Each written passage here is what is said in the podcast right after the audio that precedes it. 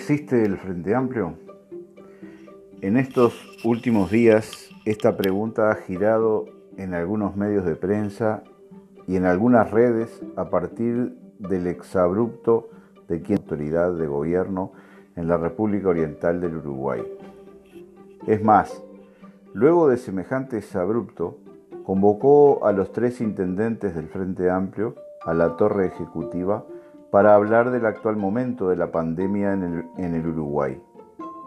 En tanto, el último día de mayo termina el mandato del actual presidente de la fuerza política de izquierda, el doctor Javier Miranda, y debería haber elecciones internas para renovar las autoridades, no solo la presidencia, sino también el plenario nacional y los plenarios departamentales aunque lo más seguro es que se vio por la situación sanitaria. ¿Qué es el Frente Amplio? Ya ha sido descrito y definido en anteriores oportunidades.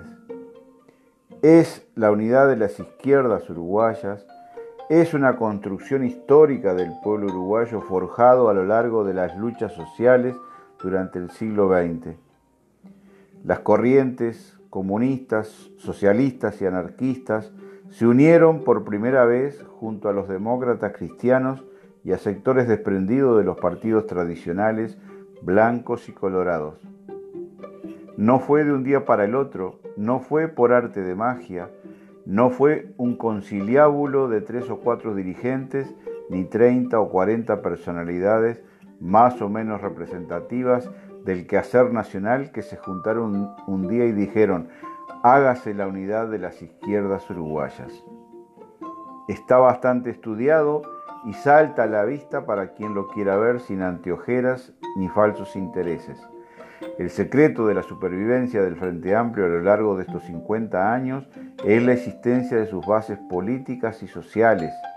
No es solamente porque en su estatuto esté contemplado que la mitad de sus plenarios deban ser integrados por representantes de los comités de base. También, pero no solo. Desde mi modesta y anónima opinión, se hace imperioso que el Frente Amplio vuelva a sus orígenes, aquellos que le dieron nacimiento, la presencia potente y determinante de una gran columna vertebral, los independientes, en su origen, los independientes fueron Liber Sereni y el grupo de militares que lo acompañaba, más el grupo del semanario Marcha en torno a su director Carlos Quijano y al maestro Julio Castro. Incluso, otro dato de la realidad que rompe los, los ojos desde antes que el Frente Amplio llegara al gobierno en el año 2005, fue su paulatina pérdida de contacto fluido con los sectores universitarios lo cual era un reclamo que hacía el líder histórico Liber Sereni al final de su vida, porque fue una de sus esencias. Hay muchas variantes y aristas que hay que estudiar, analizar, poner en contexto. El Frente Amplio que llegó al gobierno en el año 2005 no era el mismo de 1971.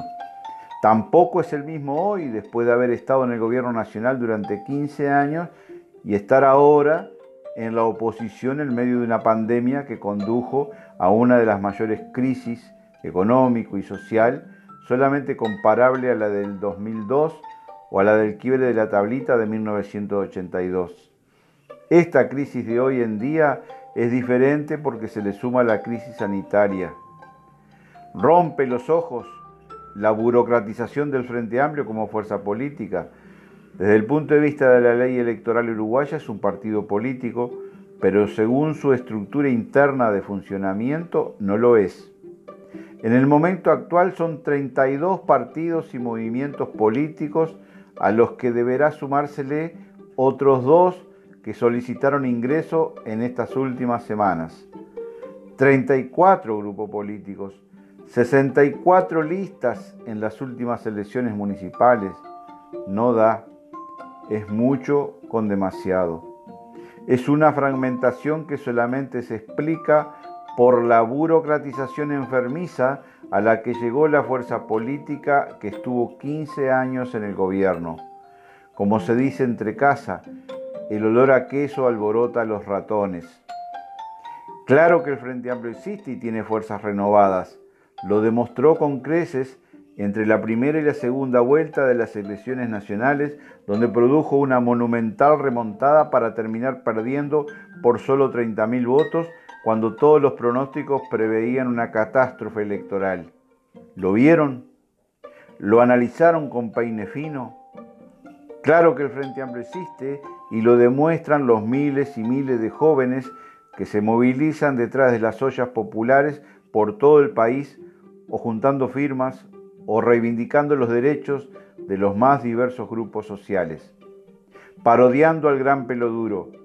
Pese a quien pese, el Frente Amplio existe, vive y lucha y exige renovación.